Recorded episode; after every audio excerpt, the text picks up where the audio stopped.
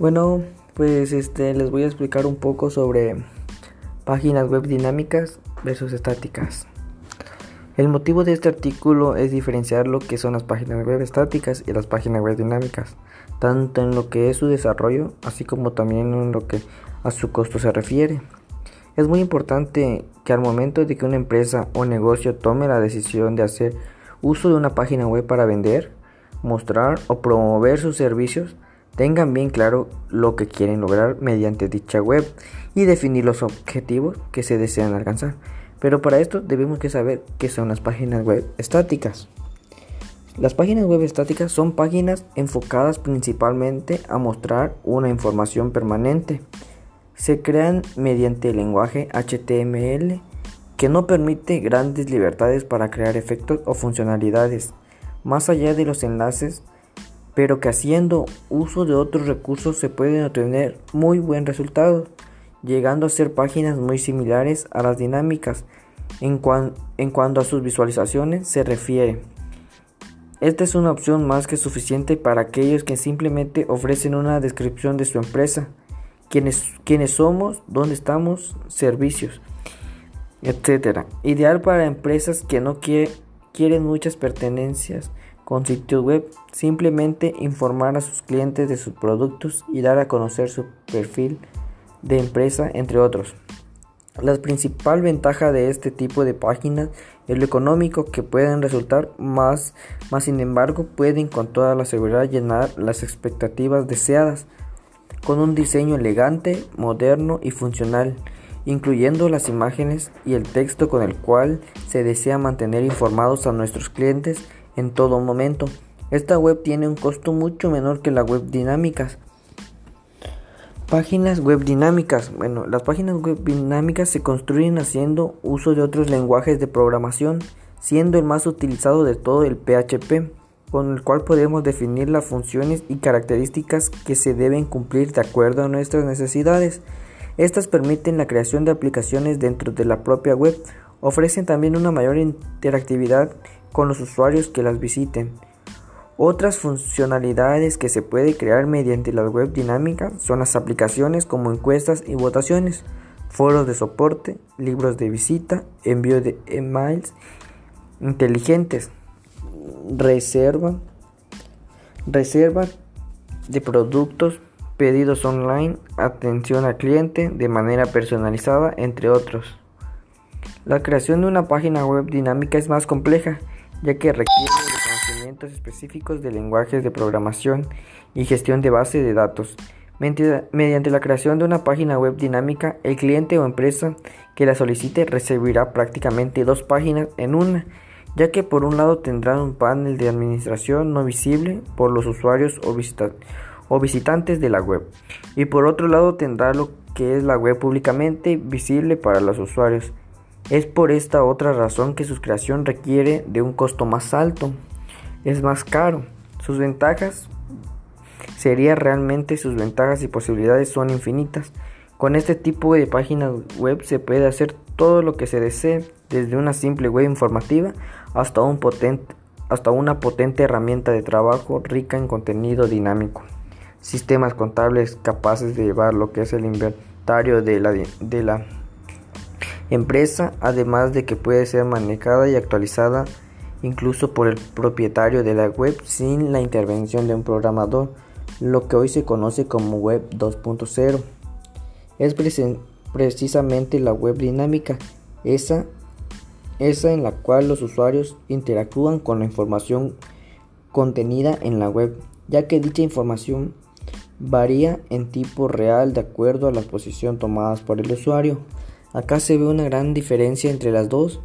Una es más cara, pero te ayuda a poder hacer tus trabajos de web mejor.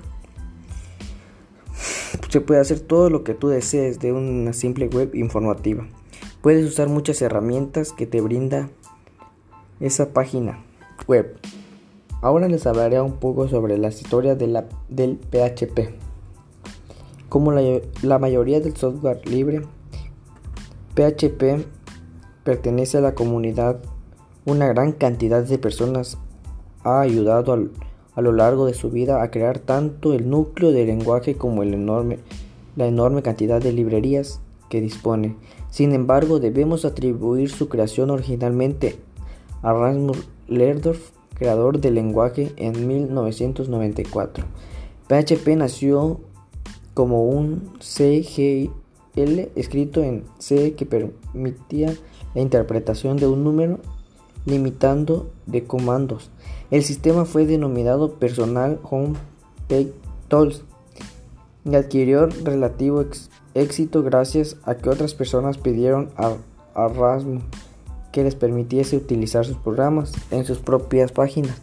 Dada la aceptación del primer PHP y de manera adicional, su creador diseñó un sistema para procesar formularios al que le atribuyó el nombre de FL, Form de FI, perdón, Form Interpreter.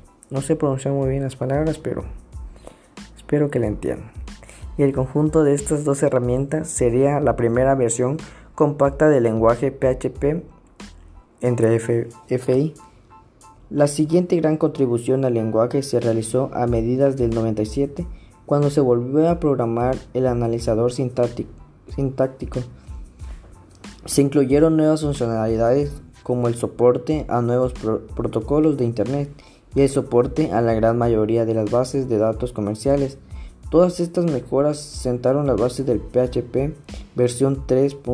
A pesar que por aquel entonces el lenguaje tenía un largo camino por delante para convertirse en una herramienta indispensable, integraba una nutrida cantidad de funcionalidades de casa, de modo que, que su comunidad de programadores fue creciendo, atraída por su utilidad y facilidad para comenzar a desarrollar webs.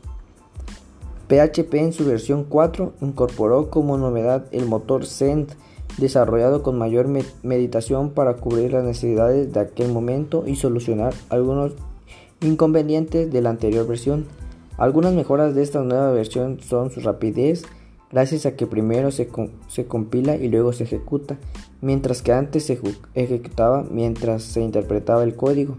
Su mayor independencia del servidor web, creado versiones de PHP nativas para más plataformas y un API más elaborado y con más funciones.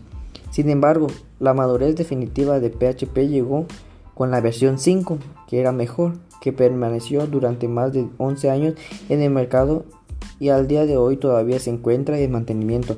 La principal novedad de la versión 5 fue una mejorada integración de la paradigma de la programación orientada a objetos.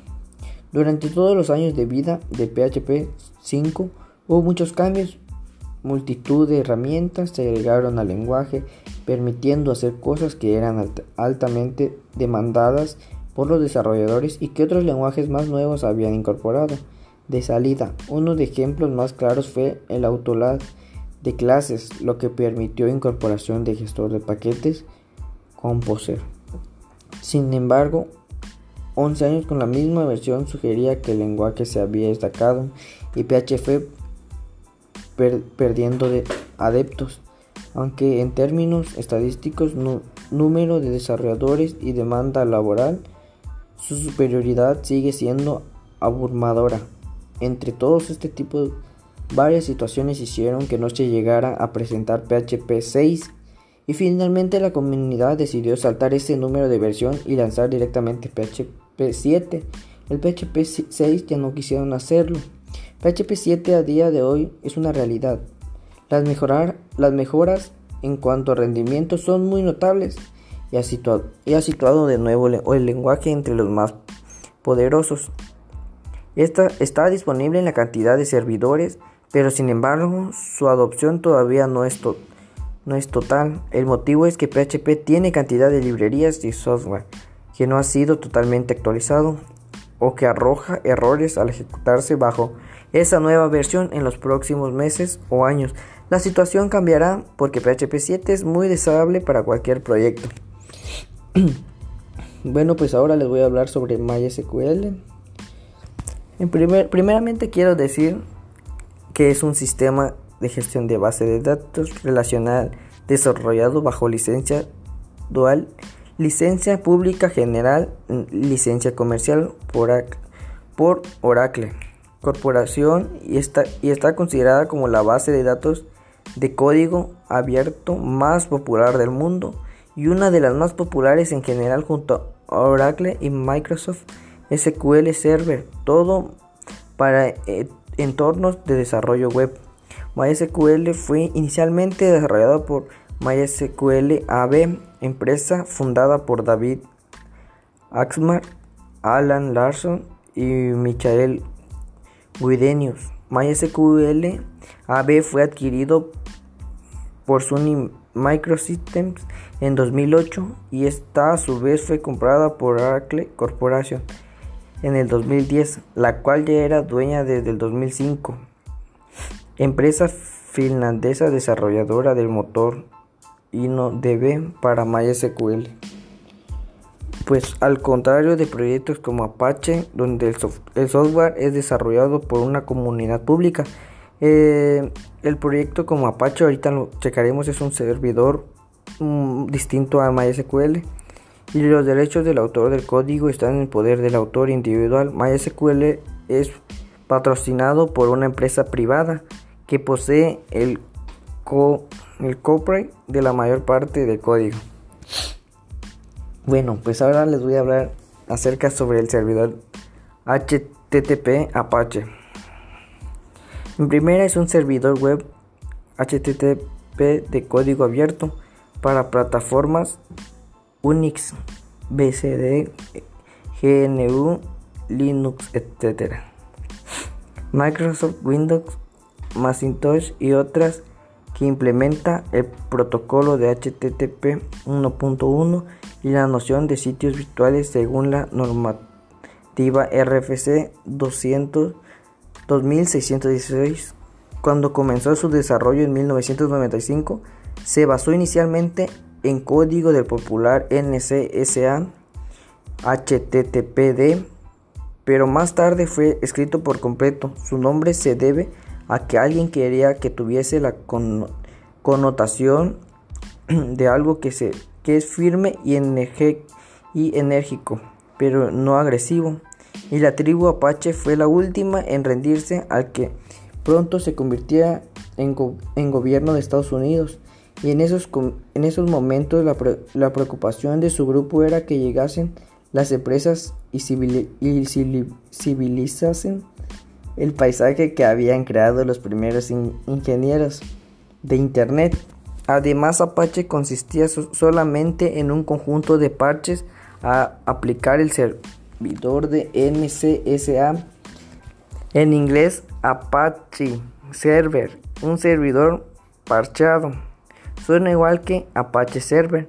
El servidor Apache es, un es desarrollado y mantenido por una comunidad de usuarios bajo la supervisión del Apache Software Foundation dentro del proyecto HTTP Server HTTPD. Bueno, pues espero que les haya gustado lo que lo que le, le entendí, les expliqué un poco sobre eso. Y espero que... Espero que esté bien. Gracias.